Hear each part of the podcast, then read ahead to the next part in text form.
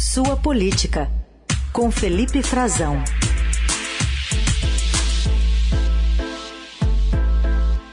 Oi, Frazão, bom dia. Oi, Carol, bom dia para você.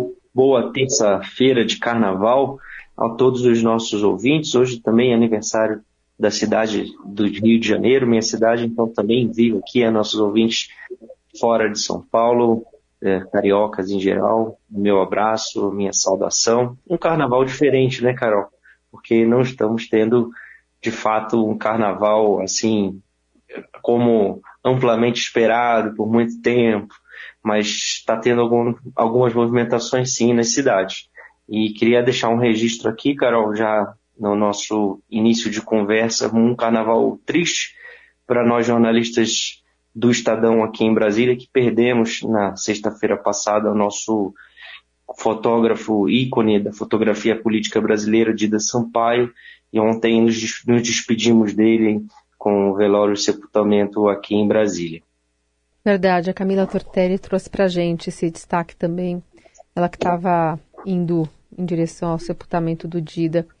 E o nosso abraço à família, né, desse grande jornalista que a gente perdeu.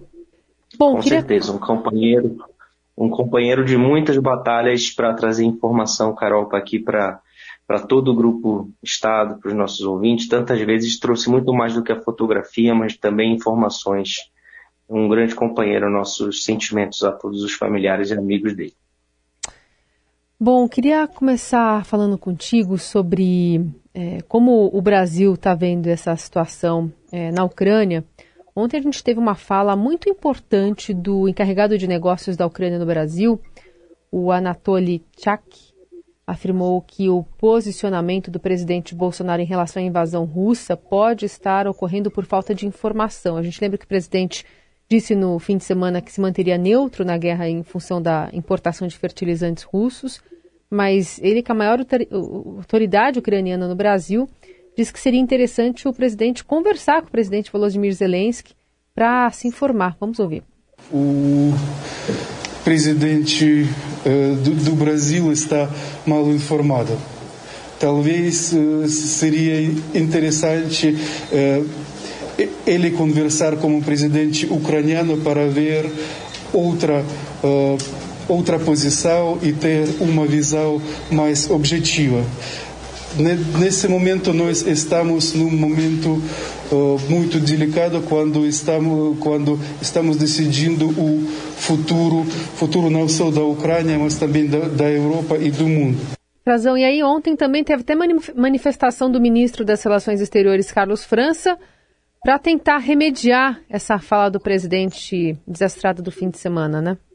É, Carol, me lembrou muito de certa forma, o início do governo Bolsonaro, sabe? Quando a gente via, Carol, uma tentativa de ministros, né, principalmente dos conselheiros mais próximos do Bolsonaro, não que não é o caso do Carlos França. O Carlos França é um nome, um rosto mais recente no governo, inclusive, e não tem assim, não age com total autonomia. Tampouco era do círculo dos mais próximos colaboradores do, do Bolsonaro. Ele é um funcionário de carreira do Itamaraty, um embaixador que estava há muitos anos dedicado já a atuar na presidência da República, assessorando diversos presidentes na área do cerimonial.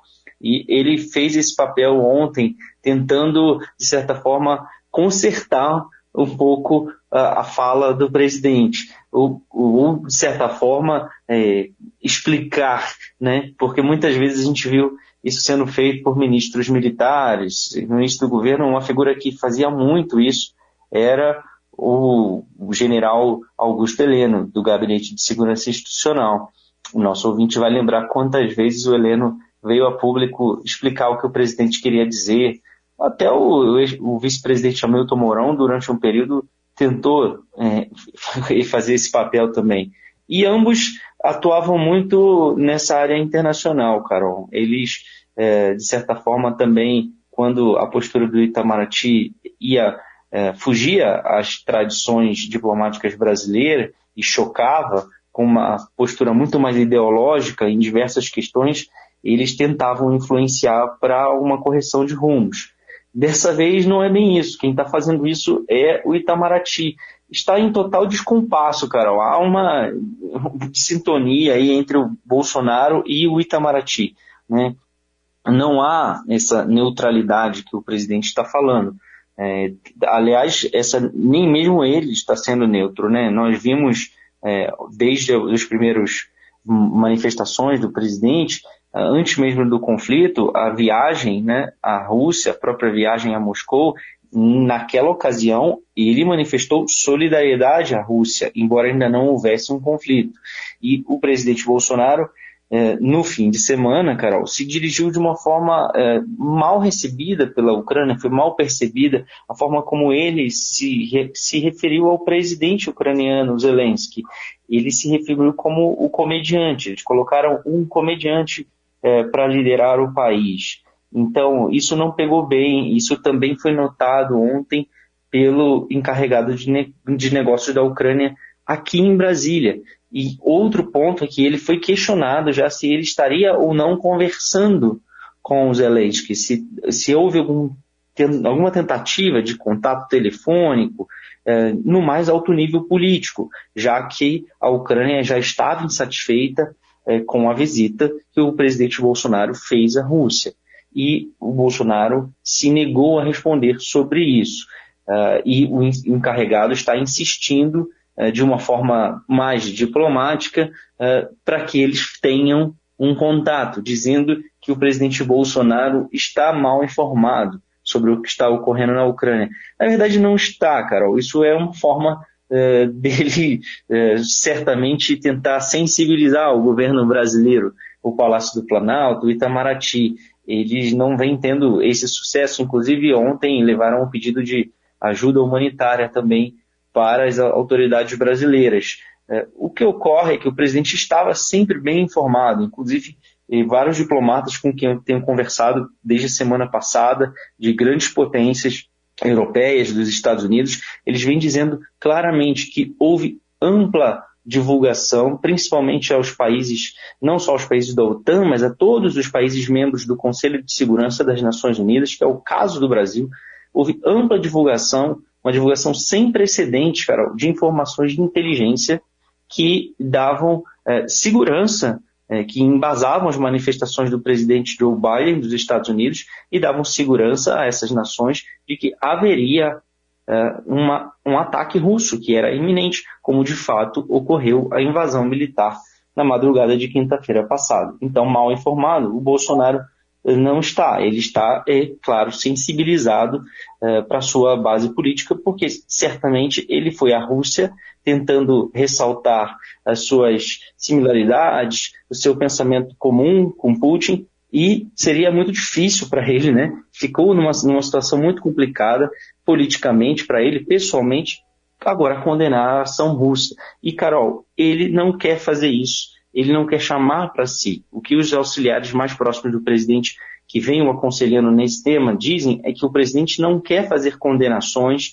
Não, ele disse, inclusive, que atuou para retirar essa expressão que vem sendo cobrada pela comunidade internacional da resolução que, que está sendo discutida na ONU, no Conselho de Segurança e na Assembleia Geral, e ele atuou para isso. Ele disse que é contra as sanções ao Vladimir Putin e ele não quer pessoalmente se engajar nesse embate. O presidente Bolsonaro quer se manter afastado disso. E, de outra forma, o quem está fazendo esse papel de, de é o Itamaraty bastante afastado e, como a gente viu, em descompasso, porque o Brasil não está votando neutro no Conselho de Segurança das Nações Unidas, tampouco na Assembleia Geral. Votou contra a Rússia e está tentando fazer negociações para que seus interesses, e aí há manifestação de preocupação com a exportação de trigo, né, porque, que, que interessa ao Brasil e ao mundo todo, e também de fertilizantes.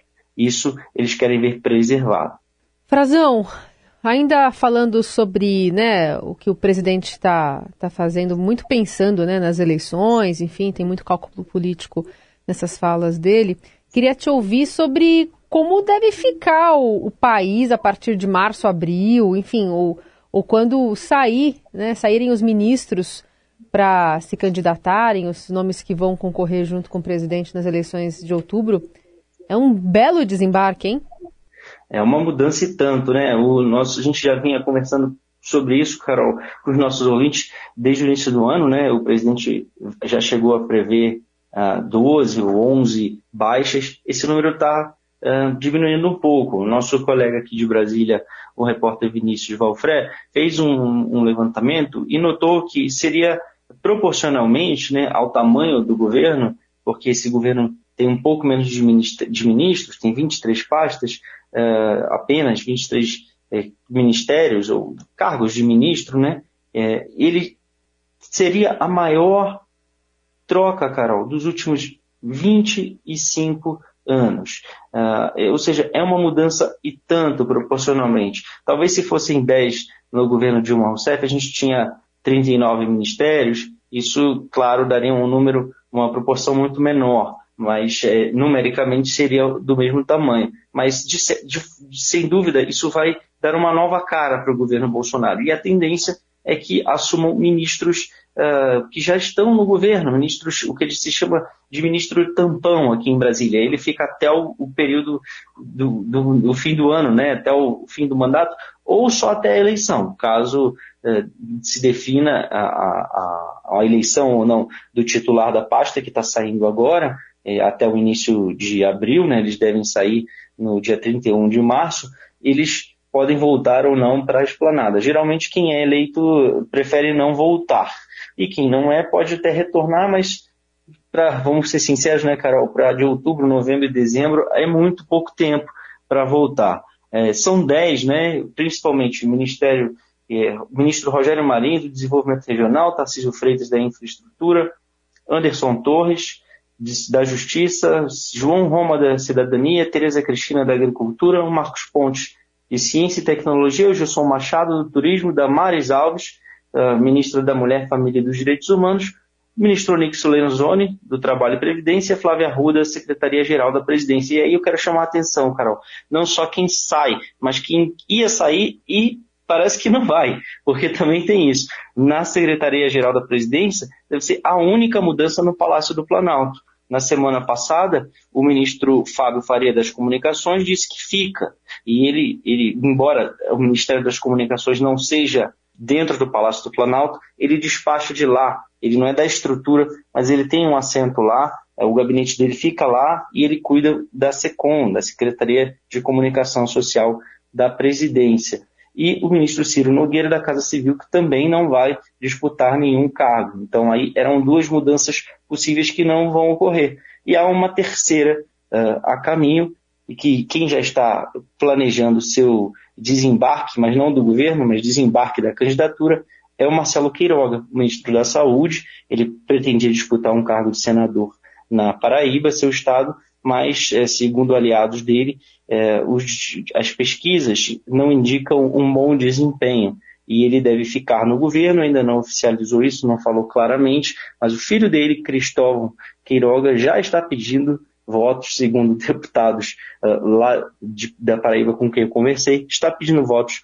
para disputar um cargo de deputado federal. Então ele lançaria o filho e ele ficaria no governo. Vamos ver, ele tem até o dia 31 de março, para confirmar ou não essa informação ou mudar de planos. Essa seria uma mudança inicial dele, da rota inicial traçada por ele. Muito bem, seguimos acompanhando então, especialmente até 31 de março, quando se prevê essa reestruturação toda ali no governo. Frazão, obrigada por hoje. Seguimos acompanhando de perto né, essa tensão internacional, mas também os nossos lados por aqui, as conversas que estão acontecendo nesse meio de carnaval entre os políticos. A gente volta a se falar na quinta. Um prazer, Carol. Até quinta.